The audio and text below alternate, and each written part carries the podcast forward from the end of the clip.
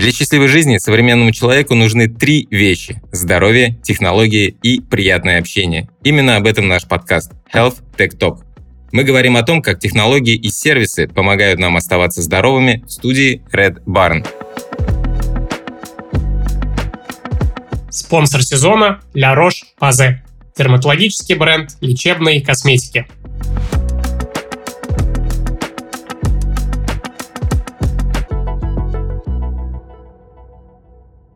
Вань, ты вообще сам как, любитель поспать? Тут вообще актуальная тема для меня сон, потому что у меня недавно родился сын, mm-hmm. и и этого, этой части сна, этой части жизни сейчас категорически не хватает. Блин, я еще помню, я в Инстаграме всегда смотрю, у тебя там в 5.30 пробежка, в 6 еще что-то. И мне всегда оказалось, что ты человек, который, не знаю, во сколько ложится, но встает всегда вот с рассветом. Так ли это на самом деле? Нет, вообще история с 5 утра у меня началась э, в 2000 uh-huh. году, когда я купил, купил книжку Five Morning O'Clock Club, или как-то да, так да, называется, да. короче, э, да, клуб 5 утра. И купил я ее на английском языке, чтобы и язык uh-huh. подтянуть, и заодно ознакомиться с основными постулатами. Прочитал я первые две страницы про то, что куча миллионеров так делает, э, закрыл книжку, ну, во-первых, да, потому что просто не, не осилил я чтение на английском. Во-вторых, потому что я начал в 5 утра вставать, и мне было довольно-таки комфортно. А, но здесь есть важная фишка, что сон у меня, в принципе, укладывался в 7-8 часов э, в течение будней, и по 9-10 часов я отспался на выходных. Поэтому 5 утра было для меня комфортно, и с 5 до 7 утра это было просто 2, 2 часа времени моей жизни, которые я посвящал только себе. То есть я там бегал, какие-то mm-hmm. книжки читал, что-то по науке писал, Э, потому что в течение э, дня у меня на это времени просто не хватает. Вечером это домашние дела, а в течение дня, так как я менеджер по основной mm-hmm. профессии, руководитель, то даже если я вижу, что график у меня свободен, его все равно съедят какие-то проблемы организации. Mm-hmm. Да, кстати, хороший point. Я тоже согласен. У меня тоже достаточно продуктивное время утром, и круто, что если ты встаешь пораньше, у тебя вот освобождается пара часов утром в тишине, который ты можешь посвятить э, себе, своим делам, каким-то приоритетам. Да, но в плане продолжительности сна это очень важный mm-hmm. момент. То есть э, не, не, нет такого, что ты ложишься в 12 или в час и просыпаешься в 5 и бежишь, и потом ты целый день по кайфу проводишь. А если я вдруг ложусь поздно, то, собственно, я и будильник ставлю на попозже, хотя это тоже неправильно. На самом деле нужно стараться выстраивать э, свои биоритмы так, чтобы ты примерно mm-hmm. в одно и то же время ложился и примерно в одно и то же время вставал. Самый лучший маркер того, что ты выспался, это то, что ты просыпаешься без будильника и, в принципе, чувствуешь себя бодро, кайфово и э, готов идти что-то делать. И самое интересное, что не всегда, даже не депрессия, а такая апатия от того, чтобы проснуться и что-то начать делать, она заключается в том, что тебе просто не хочется это, это делать. Ну, например, не хочется идти на работу, в школу или так далее. Типа в выходной ты встаешь, и тебе по кайфу. Есть интересное наблюдение в том, что недостаток mm-hmm. сна или депривация сна, одним из его э, признаков является отсутствие заинтересованности ну, в жизни как таковой. То есть тебе не хочется что-то делать, тебе не хочется с утра вставать. Это тебе просто организм подсказывает, что, дружище, да. ты, ты нормально не спишь. Поспи. Да, поспи, проспись. Да, слушай, мне папа, когда я в университет а, поступил, говорил, вот самое основное — это сон. Типа, всегда высыпайся. я всегда этому а, постулату следовал в своей жизни, то есть я ни разу об этом не пожалел, что вот даже перед экзаменами, если я вдруг что-то не доучил, если честно, я все равно ложился пораньше, потому что считал, что лучше я буду выспавшийся и на месте, если что, сориентируюсь, чем я что-то почитаю, все равно не запомню, потому что толком не поспал, и приду разбитый на экзамен.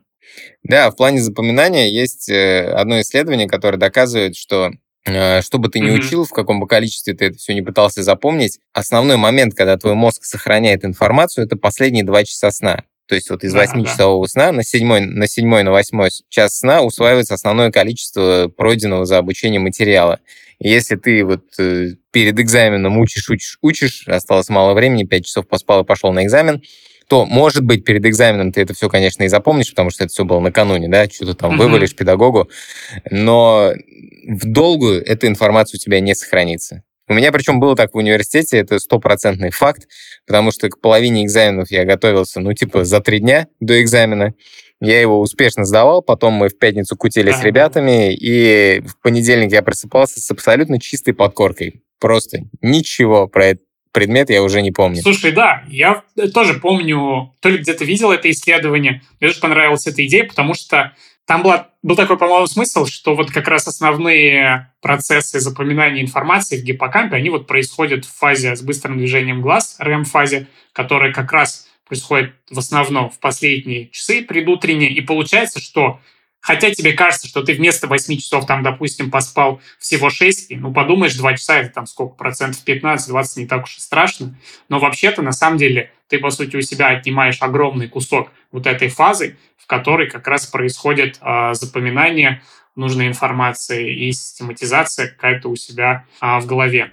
Да, из интересного, сомнология, uh-huh. это наука о сне, она довольно-таки молодая. И если почитать исследования, то куча исследований, которые особенно среди молодежи проводят, mm-hmm. среди студентов там разных профессий на влияние длительности сна, на запоминание и в целом на когнитивное, на когнитивное восприятие окружающей среды. Интересно Половина исследований примерно одинаковая модель. Берут э, да, категорию, да. Э, категорию студентов, которые нормально спят по 8 часов, вторую категорию, которые там часов 6 спит, а третью категорию, которые постоянно, постоянно депривация mm-hmm. сна. Они там не досыпают, там 3, 4, 5 часов сна. И по итогу у тех, кто спит, у них все нормально.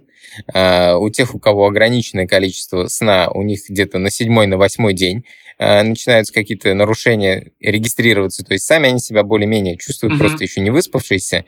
Но если провести тестирование, то видно, что у них там падает э, слуховая память, зрительная mm-hmm. память. А вот у людей, которые постоянно не высыпается, у них процентов на 30-40 снижается слуховая память, то есть тебе что-то рассказали, ты запомнил всего 60%. Зрительная память процентов на 15-20 падает, mm-hmm. то есть 2 из 10 людей ты просто не запомнишь, которых ты встретил по дороге. Вычислительные способности ума падают на 20%, ну, грубо говоря, ты даже сдачу в определенном случае mm-hmm. не сможешь посчитать. И э, интересно, что на 40% падает резистентность к физической нагрузке, mm-hmm. то есть фактически э, как бы у тебя тело начинает, э, во-первых, неправильно воспринимать нагрузку, mm-hmm. повышается травматизация, и э, результаты, которые ты хочешь достичь от тренировок, его, ну, на 40% его не будет. А, а еще самое интересное, это из того, что мне близко, это наблюдение от диетологов. А, если вы сидите на диете э, для того, чтобы похудеть, и при этом вы спите там всего 6 часов в сутки, хотя, ну, вроде бы нормально, да, 6 часов в нашем ритме поспать.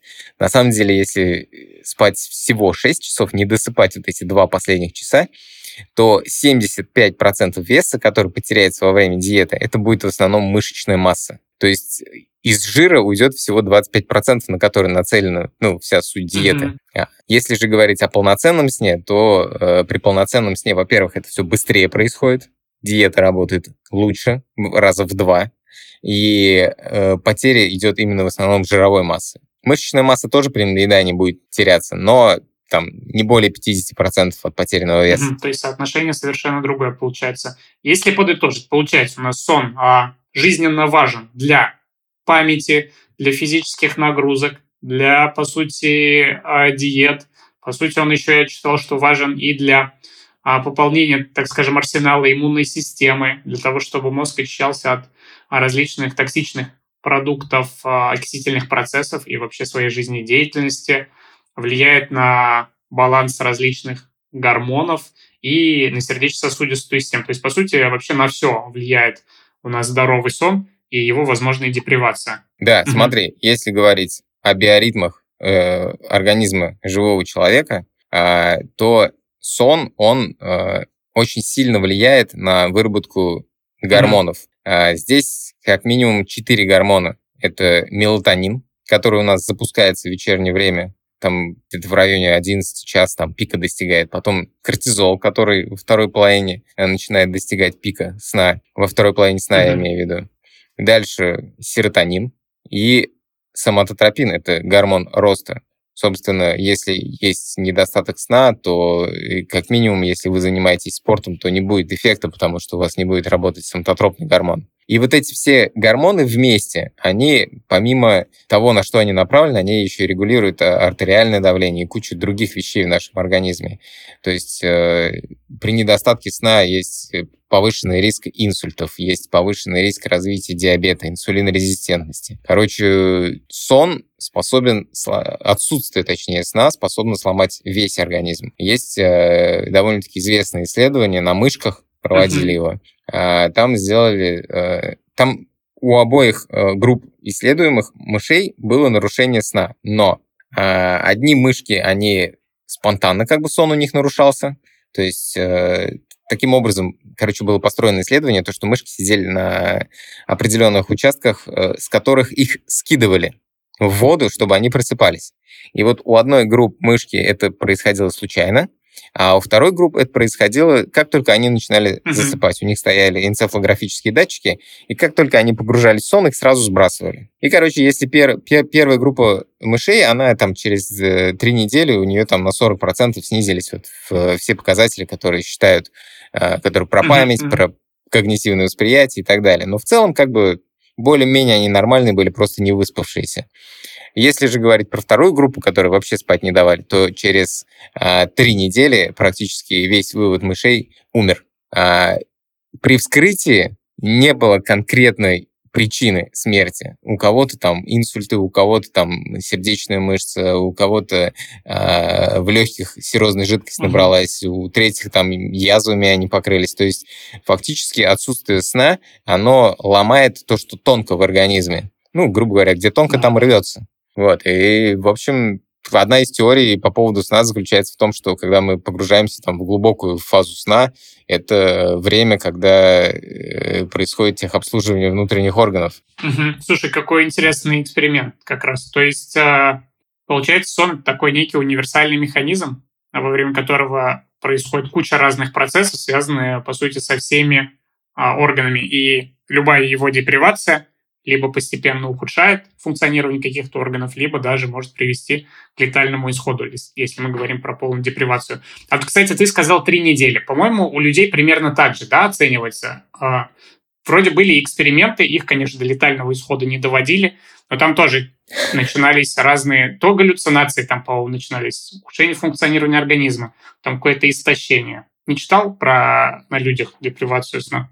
Нет, про mm-hmm. людях есть, я про людях я читал исследования, это когда наоборот депривации сна, различные психологические нарушения mm-hmm. э, лечат. Но там тоже такое, знаешь, дво, двоякое. Где-то есть положительные, где-то отрицательные. В целом, говорю, наука молодая, и пока невозможно как бы сказать э, обо всех эффектах. Э, самое важное, что нарушения сна, они могут привести к довольно серьезным последствиям. Угу. Слушай, вот ты упомянул про а, гормоны еще, про серотонин, про мелатонин, про кортизол и, и про соматотропный гормон. Вот а, насколько я тоже там помню и понимаю, есть вот подобная гормональная регуляция, там ну, шишковидная железа есть, и она связана с циркадными ритмами как раз, а, по-моему, как раз связана в том числе с каким-то внешним сигналом вот а, света, и организм подстраивается. То есть как вообще это все работает? Вот я правильно понимаю, что в целом эта гормональная регуляция, она подстраивается под, с одной стороны, под какой-то внешний сигнал вроде света, потому что если мы там переезжаем в другую страну, то мы же подстраиваемся под а, световой день, хоть и после джетлага. А с другой стороны, вроде как есть какие-то внутренние механизмы. То есть если вот человека поместить в полностью изолированную какую-то среду, вот типа как где полярная ночь, например. У людей же все равно сутки примерно 24 часа длятся. В этом угу. плане, по поводу джетлага, да, да. было еще одно интересное статистическое наблюдение, что а, во время перехода с зимнего на летнее угу. время а, где-то там, ну, не сильно, но на 3-4% увеличилось количество э, сердечно-сосудистых заболеваний, в том числе там инсуль, mm-hmm. инсультов и инфарктов. За счет э, того, что менялся, да, ну, да, да, терялся Один вот час. этот час. Мы, да, просто, просто за счет одного часа уже статистика показывает, что у населения заболеваемость увеличивается. Угу. Да, я, по-моему, тоже видел про это исследование. По сути, то есть так как в этом исследовании так или иначе участвовало очень большое количество людей, потому что переводили-то часы во многих странах, то можно сказать, что оно статистически достоверное и что действительно есть риск для сердечно-сосудистых осложнений даже такой маленькой депривации. Да, в плане гормонов, mm-hmm. то, что ты задал вопрос, а, ты знаешь, я бы более широко mm-hmm. ответил, когда я, например, начинаю с клиентами, пациентами работать по поводу диеты. Ну, то есть я в том числе как бы занимаюсь разработкой программ питания для похудения. И когда мы с ребятами отрабатываем вообще весь этот путь, то вначале я объясняю простую вещь, что всем нашим организмом управляет мозг, центральная нервная система. И у, и у центральной нервной системы, э, как у главного распределителя всех ресурсов и управленца нашего организма, есть э, два помощника. Это гормональная система и иммунная система.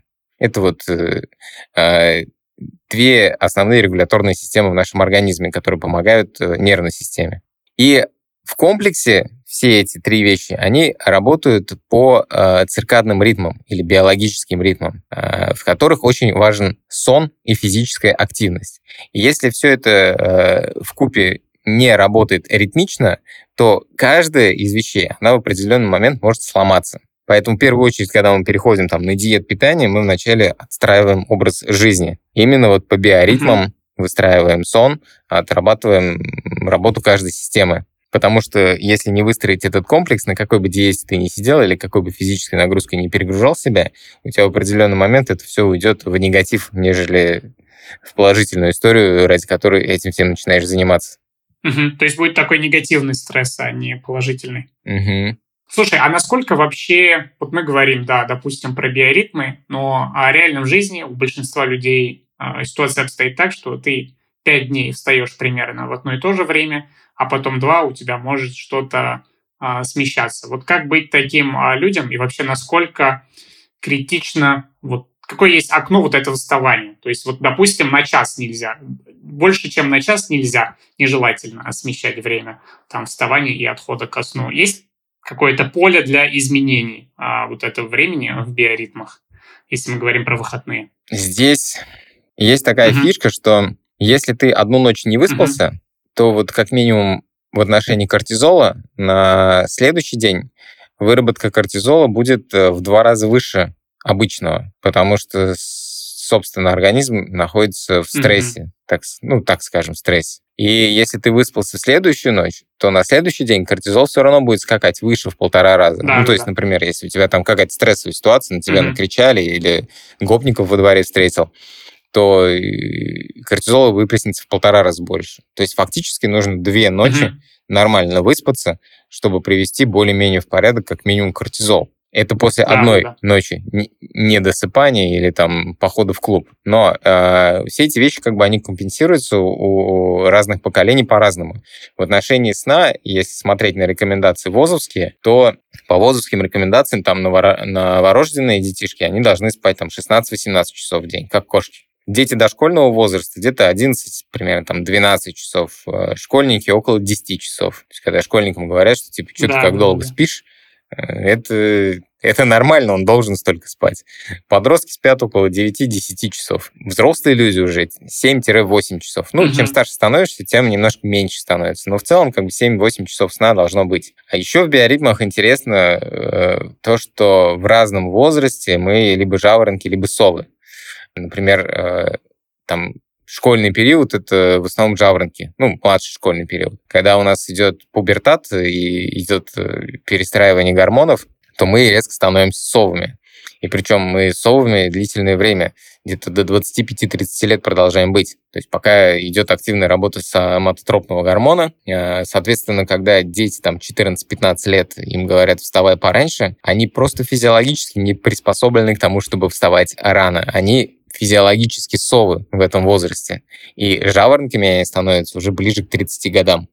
И, собственно, вот этот вот клуб 5 утра, с которого мы с тобой mm-hmm. начали, у нас, у нас была забавная история с моей супругой, то, что мы как-то вместе попробовали это все сделать, только потом убедились, что это не работает, потому что у нас есть разница в возрасте. Грубо говоря, мне за 30, ей до 30, mm-hmm. и нам просто некомфортно в одно и то же время просыпаться.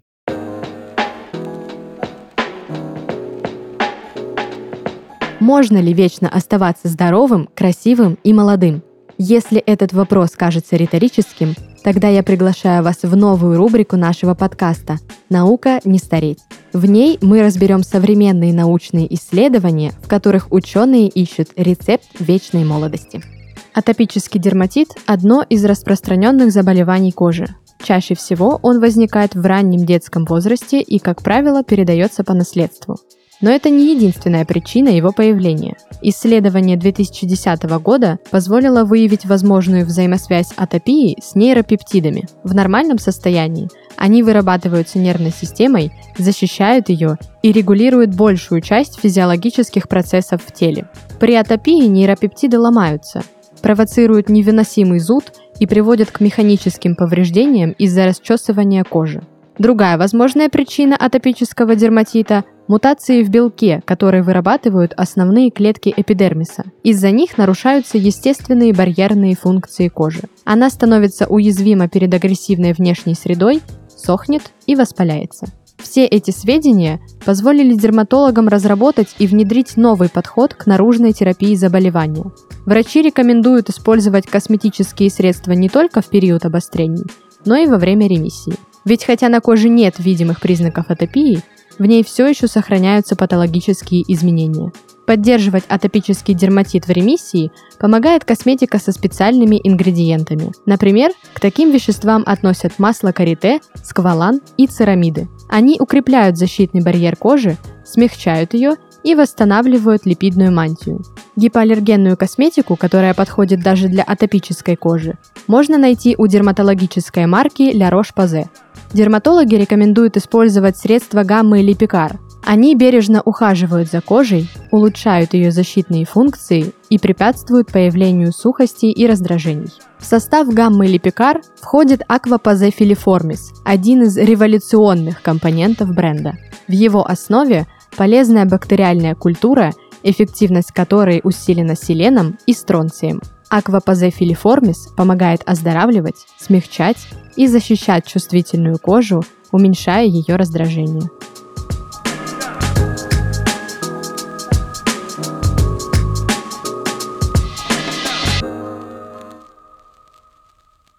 Когда ты говорил про общее время сна, я еще помню, еще в школе я видел статьи вот про полифазный сон и про то, что, допустим, там Никола Тесла спал просто с перерывами в сумме часа 3 или сколько там, или 4, просто там, допустим, раз в 2 часа на 15 минут. Он что-то покемарил, и все ему хватало. И вот я видел, что для большинства людей в целом это не подходит, и там на основе каких-то опытов, которые я тоже читал, где люди сами пробовали полифазный сон, но их хватало недели на 2-3, а потом они были абсолютно разбиты.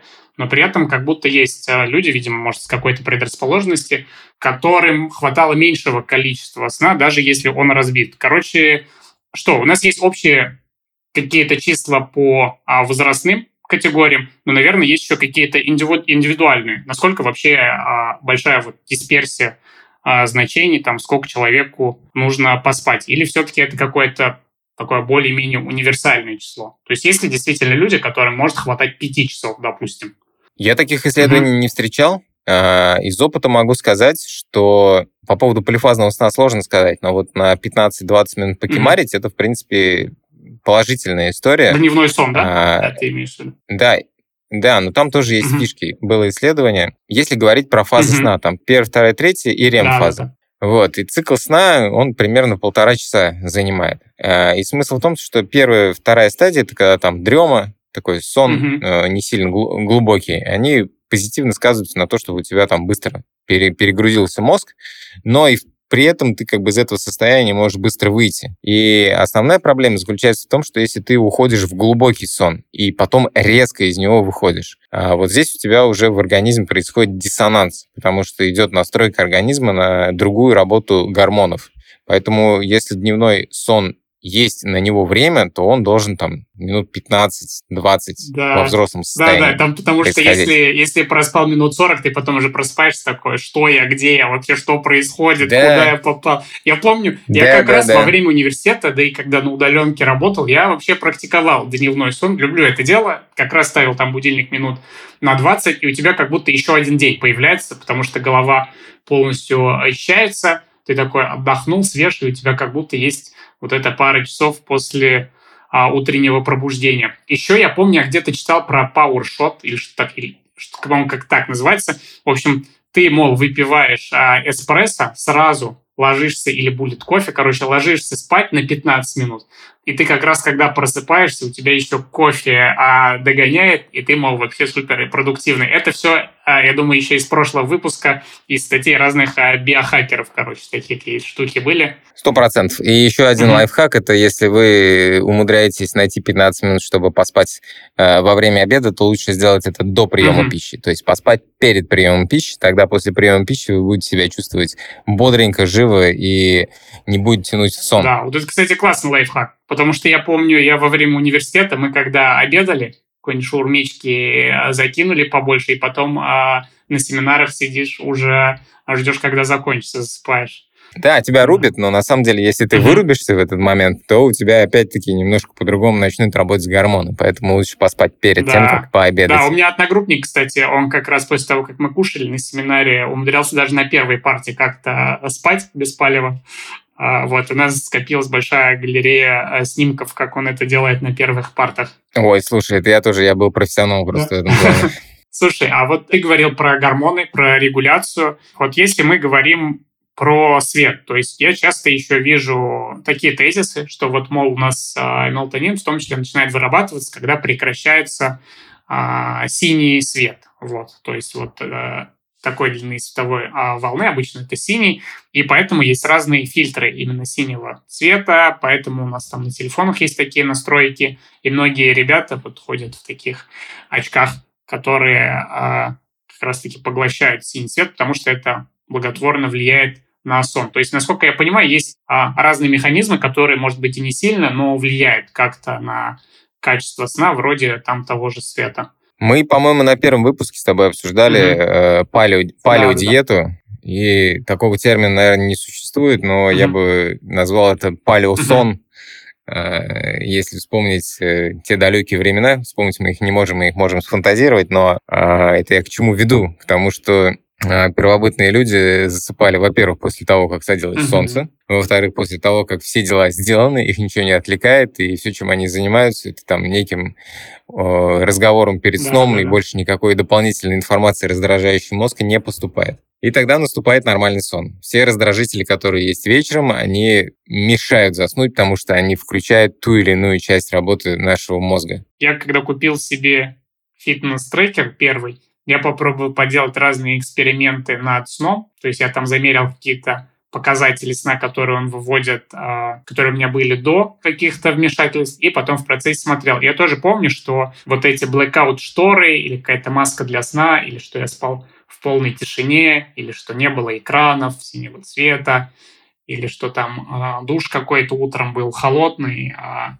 вечером, наоборот, а, горячий, что это благотворно влияло на вот этих э, числах, каких-то метрик по сну. И в целом я тоже чувствовал себя более довольным жизнью после того, как просыпался. В целом, если обратно mm-hmm. погрузиться уже более э, в метрики, да, да, то э, в науке сомнологии основной способ э, регистрации качества сна это полисомнография. Mm-hmm. Это золотой стандарт определения структуры состава сна, что он из себя представляет, в какие фазы там погружаешься и так далее. И построен этот метод на том, что собирается э, большое количество метрик, это в том числе электроэнцефалография, это когда такая шапочка mm-hmm. на голову одевается и собираются все сигналы головного мозга. В том числе это является золотым стандартом э, видеоэнцефалографический мониторинг mm-hmm. для диагностики возможных а, предрасположенности или наличия эпилепсии у детишек. А следующее – это энцефаломиография. Это датчики ставятся на мышцы, чтобы смотреть, какая у тебя активность mm-hmm. во сне. И отдельные датчики на регистрацию движения глаз. Также еще добавляется регистрация электрокардиограммы, ну и иногда добавляется что-то типа регистрации абдоминальных, торакальных дыхательных усилий, ну типа э, сила движения дыхательных мышц так скажем, дыхательного потока или сатурации. Вот. А, и, собственно, когда мы оборачиваем человека во все эти приборы, в том числе добавляем видеозапись и звукозапись обязательно, чтобы знать там э, храп, апноэ и так далее, есть или нет, а, тогда происходит полная регистрация всего, что происходит с человеком во сне. И в конце там сомнолог э, после того, как обработает все эти, всю эту информацию, может подсказать, а, в какой части проблема. Вот. Это если говорить именно про науку и как это все происходит в так называемых лабораториях mm-hmm. сна. А, лаборатория сна — это по факту очень комфортабельная спальня, в которой тебя куча да, датчиков да, да. напихивают, ну, да, типа да. большое количество клетчатки и какие-нибудь легко усвояемые угу. белки, потом убирают все гаджеты, тебе реально скучно да. и нечего делать, потом вырубается свет и, собственно, и полнейшая звукоизоляция от всего мира. Только миллион датчиков вокруг да. тебя. Слушай, а это исследование делают, когда а, есть какое-то заболевание или трудности со сном, или как? На это исследование обычно направляют невропатологи. Mm-hmm. Если детей, то при подозрении эпилептических приступов. А взрослых это при различных состояниях. Там а, непонятно откуда взявшаяся депрессия mm-hmm. или отсутствие мотивации или еще что-то. Или когда во время анамнеза выясняется, что человек мало спит, но при этом он не жалуется на отсутствие сна. То есть очень mm-hmm. много разных э, причин, по которым могут направить на это исследование. Но еще больше моментов, когда на это исследование просто просто не направляют, а было бы неплохо его пройти, потому что у нас, я уверен, процентов у 50 из слушателей есть те или иные проблемы со сном. Просто из-за того, что мы живем в мегаполисах и да, да, реально, у нас как с этим, как э, в эксперименте с мышами, где их э, окунали в воду, мы просто там окунаем себя в большое количество информации перед сном и не да, можем да. потом. Сто процентов. Да. Вот, если угу. продолжить э, говорить о науке, э, сомнологии, я как бы описал сейчас большое количество датчиков, которые есть. И насколько я себя понимаю, ну тут ты мне да, лучше да. подскажи, а, что большая часть гаджетов, э, типа uh-huh. там обручей uh-huh. или колец Аура, э, обручи WUP, те же самые часы Apple Watch, они построены на том, что они точно так же какие-то метрики регистрируют и э, на основе уже проведенных сомнологами исследований при помощи машинного mm-hmm. обучения эти метрики подстраивают, чтобы подсказать качество сна. Да, да, все так. Там знаешь, как устроен? То есть, э, если э, наши слушатели тоже заметят, даже когда у тебя нет фитнес-трекеров, там иногда и телефон может э, выдавать какие-то определенные подобные штуки. Все это делается, там, естественно, нет никаких высокочувствительных датчиков, которые есть, допустим, в электроэнцефалограмме или еще подобных штуках. А, там, грубо говоря, работаем с тем, что есть, пытаемся предсказать, э, что происходит. То есть базово есть только телефон там вообще.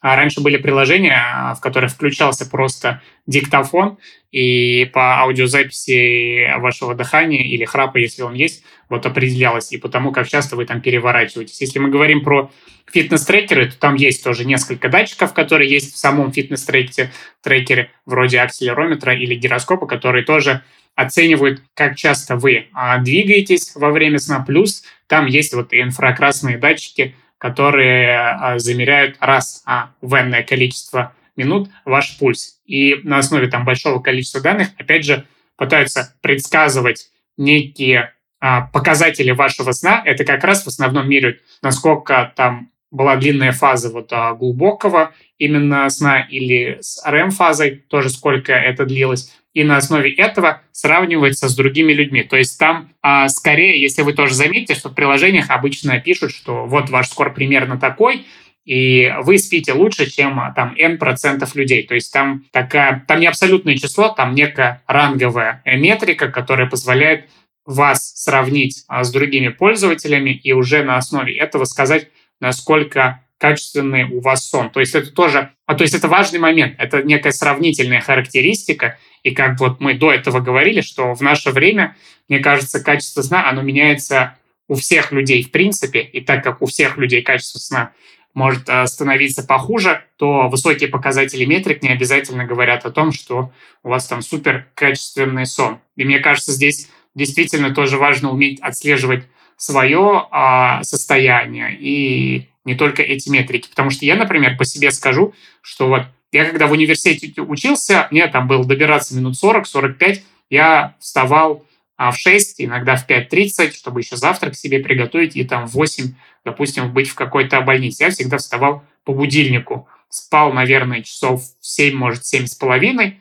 А, вставал по будильнику, но чувствовал себя в целом а, неплохо. Потом уже ближе к старшим курсам я чувствовал себя чуть похуже при тех же показателях. А когда начал работать, я очень обрадовался, когда началась а, удаленка и когда у меня была еще работа, где мы там начинали работать. Гибкое начало рабочего дня, скажем так. И можно было вставать не по будильнику, допустим, часов в 8 или даже в 9, а, и тогда я для себя отметил, что качество моей жизни повысилось. А, вот. Потому что вставать по своему желанию в 7 утра это намного лучше, чем вставать в 7 утра по будильнику. Да, у меня в плане работы тоже было такое наблюдение. Mm-hmm. Ты знаешь, я еще со студенческих лет заметил за собой, что если у меня есть какая-то задача, которую нужно решить mm-hmm. вот, э, в ближайшие там 2-3 месяца, ну, какой-то фундаментальный, я не знаю, ты там стартап строишь или еще что-то делаешь, такое что-то очень важное именно для тебя, то можно не спать ночами, каждый день что-то делать, э, решать вопросы, mm-hmm. быть быть постоянно в ресурсе,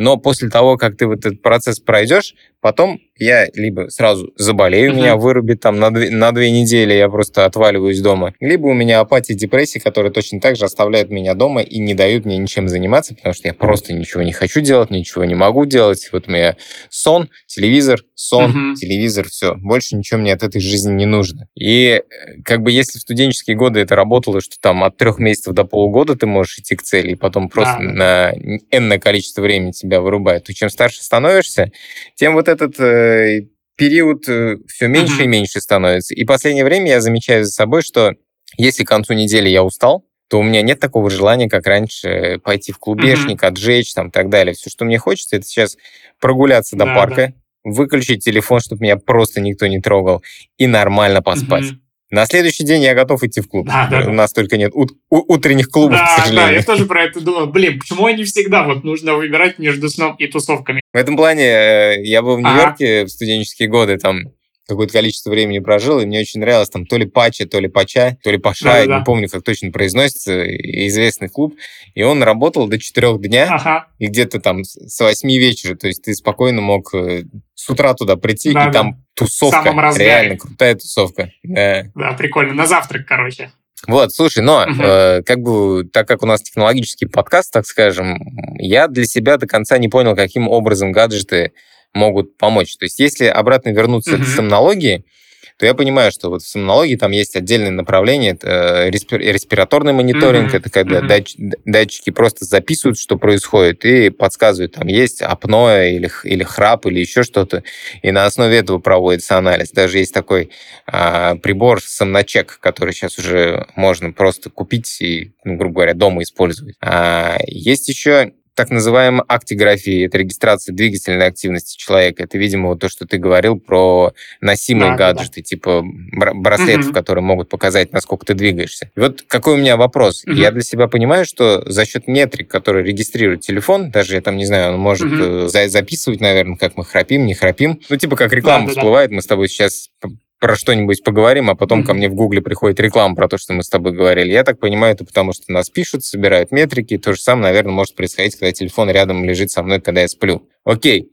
регистрация, да. А как это все может помочь мне mm-hmm. со сном? Вот это я пока не могу понять. Я бы выделил так. А, первое. Если мы говорим про девайсы и их группы, один большой кластер, одна большая группа — это все, что связано с какими-то замерами, действительно метриками и вообще способом оценки самого э, сна. Вот. И есть все остальное. Если мы, мы говорим про способы оценки сна, то есть вот как ты справедливо заметил, э, есть разные способы попытаться оценить качество сна. Они, естественно, хуже, чем там полноценная сонография, но это способы такие проксиметрики по каким-то косвенным показателям попытаться что-то предсказать, потому что, если честно, даже там ВУП, УРА или другие штуки, они могут даже банально факт того, что ты спал, либо ты просто валялся в кровати, не так э, четко задетектить или а, разделить. Все-таки это не настолько а, точные методы. Как это обычно работает? А работает так, что вот а, ты собираешь какой-то пул данных, допустим, вот люди, они ложились вместе с этими устройствами на сонографию, у них есть там показатели такие, скажем так, true лейблы, то есть истинные показатели того, какие фазы были в какое время, спал человек или нет, и есть там показатели вот с этих девайсов. Соответственно, там с помощью различных алгоритмов машинного обучения мы пытаемся выучить вот эти паттерны и шаблоны а, того, как по, там, допустим, показателям движения, или, может быть, по пульсу попытаться спрогнозировать вот эти фазы, которые действительно были. Ну и есть некая оценка точности. С другой стороны, у нас есть, собственно, вот эти примерные показатели для большого количества людей, у которых одно и то же устройство, либо в одной и той же системе, и мы на основе этого пытаемся предсказать какой-то скор. Что с этим делать дальше человеку? Хороший вопрос, потому что там обычно как? А, обычно есть какой-то скор, есть какой-то пул рекомендаций. Здесь же есть э, вторая группа таких приложений, которые помогают скажем так, настроить условно сон. Обычно там либо чат-боты, либо полноценные приложения, где можно шаг за шагом, с какой-то в том числе геймификацией, попытаться привести а, в сон а, в некий такой рекомендуемый режим. То есть там есть какие-то группы, а, манипуляции одной из них, допустим, там, смещать по 15 минут время отхода ко сну, чтобы прийти к какому-то а, режиму. С другой стороны, это попытаться обеспечить там а, полный а, blackout или убрать устройство, либо фильтр а, синего света, вот чтобы у нас все примерно желтое было. Есть разные возможные манипуляции, которые можно использовать, но это все мы говорим про... Все равно фитнес-трекеры не такие, не такие дорогие, приложения зачастую могут быть а, бесплатными, чат-боты. Есть еще отдельно, вот я из того, что слышал и видел, есть разные устройства, которые направлены именно на повышение, на возможное повышение качества сна со стороны. То вот есть какие-то попроще, вроде ортопедической подушки. Например, я когда купил ортопедическую подушку, я действительно начал а, спать лучше и субъективно, и по каким-то метрикам приложений фитнес-трекеров. А еще есть, например, а вот тоже знакомый в чате писал, в общем, он купил за 20 тысяч а, баксов умный матрас, умный матрас. А вот в Лондоне живет. В общем, а, это матрас, в котором есть куча разных температурных датчиков и специальных систем для обогрева и охлаждения. В общем, идея такая, что а, в общем, постель на этом матрасе, она всегда холодной и нужной температуры, а ближе ко времени твоего пробуждения она может а, там нагреться, а, то есть постепенно тебя тоже готовить к твоему такому пробуждению. Не знаю, насколько это работает и насколько сильно влияет на качество сна, но для себя я отметил, что и такие а, дорогие гаджеты тоже есть. Слушай, я знаю, для кого mm нужен этот матрас. Походу, его придумали для новорожденных. Просто да, да, да. У, меня, у меня да, сейчас сын. Да. А, и как выяснилось, э, у новорожденных не настроена терморегуляция. И они в определенный момент могут перегреваться. Например, когда они нервничают, у них там да, очень высоко поднимается температура, или когда они лежат под двумя одеялами, они не понимают, что им жарко, но они там, ну, пропотевают, угу. нервничать начинают и так далее, очень быстро перегреваются. Походу для них придумали. Да, вполне возможно, слушай. Да, потому что много, много технологий, которые там придумывались для одного, угу. а потом в итоге в другую сферу уходят. Но вот в плане датчиков, то, что ты говоришь, они недорогие. Я посмотрел стоимости, там те же самые УП или да? Аура, они стоят от, от 50 тысяч и выше, то есть это все там, за 500 баксов. Те же нейрообручи, которые мы с тобой до этого обсуждали, они тоже там от 600, 700 и выше. И если про нейрообручи, там еще более-менее понятная идея с э, волнами, которые они испускают, что какая-то там настройка идет э, мозга, то получается все остальные гаджеты, они просто регистрирует качество сна, то есть это по, по факту идет диагностика. Да, да, все так. И а все остальные приложения, которые тебе советуют что-то делать, это типа твой личный врач-сомнолог, который подсказывает, что и как по-правильному сделать. Угу. Но, если честно, там достаточно универсальные а, советы, то есть даже несмотря на то, что у тебя вроде бы есть условно умный датчик, который а, вроде как регистрирует конкретно твои показатели, на самом деле рекомендации, они для всех примерно а, одни и те же, как в целом ты и говорил про время отхода ко сну, про то, чтобы полноценно там спать. Единственное, там бывают пометки, допустим, что у вас недостаточно была там допустим, глубокая фаза, попробуйте вот А, Б, С. Может быть, про алкоголь что-то mm. написано, потому что алкоголь в том числе, он уменьшает количество вот этой глубокой фазы, и сон получается не вполне полноценным. Ну, не только алкоголь, mm-hmm. еще, еще и тяжелая пища перед сном. Она, ну, грубо говоря, там просто поджелудочная пока mm-hmm. работает, выделяет инсулин, а они начинают запускаться другие гормоны, которые должны работать во сне. Поэтому все и советуют легкую mm-hmm. пищу перед сном. То есть перед сном желательно поесть, потому что голодный да, сон, да. он тоже не есть хорошо. Но э, за 2-3 часа до сна поесть, но только легкий ужин, так, чтобы он успел перевариться к тому моменту, когда ты ляжешь спать. А можешь пример такого ужина привести? салат «Цезарь», ну и подобные вещи, когда много клетчатки и легко усваиваемый белок и не сильно жирная пища. И желательно избегать углеводов в большом количестве. Ну, типа сладкая да, каша да, да. на ночь, это не очень хорошо. Да. Вообще, если угу. как бы к банальным советам возвращаться, то есть небольшое количество этих советов. Это пропускайте кофеин да. после полудня, угу. это избегать алкоголя, как мы сказали, и тяжелой пищи в течение трех часов до сна. В плане алкоголя, в этом плане я обожаю французов. Они все любители винишка, но они пьют его в обед. Я, как будто у меня родственники есть во Франции, нет такого, что они там за да, ужином да, да. могут выпить бутылку вина, как мы, например, mm-hmm. да, если собираемся попить за ужином. А у них там за ужином очень часто, что вообще не бывает алкоголя, потому что э, один или два стакана вина употребляется в обед. И обед у них тоже не как у нас там. За, за пять минут выбежал из дома и за полчаса перекусил и обратно бежишь. Не из дома, а с работы на работу. А у них там полноценных два часа они проводят на обеде. Угу, такая культура питания, прием пищи прям. Да. Или в Испании сиеста. Да. Вот, ну так дальше продолжаю, значит, э, ложиться спать и просыпаться, ну, желательно в одно и то же время.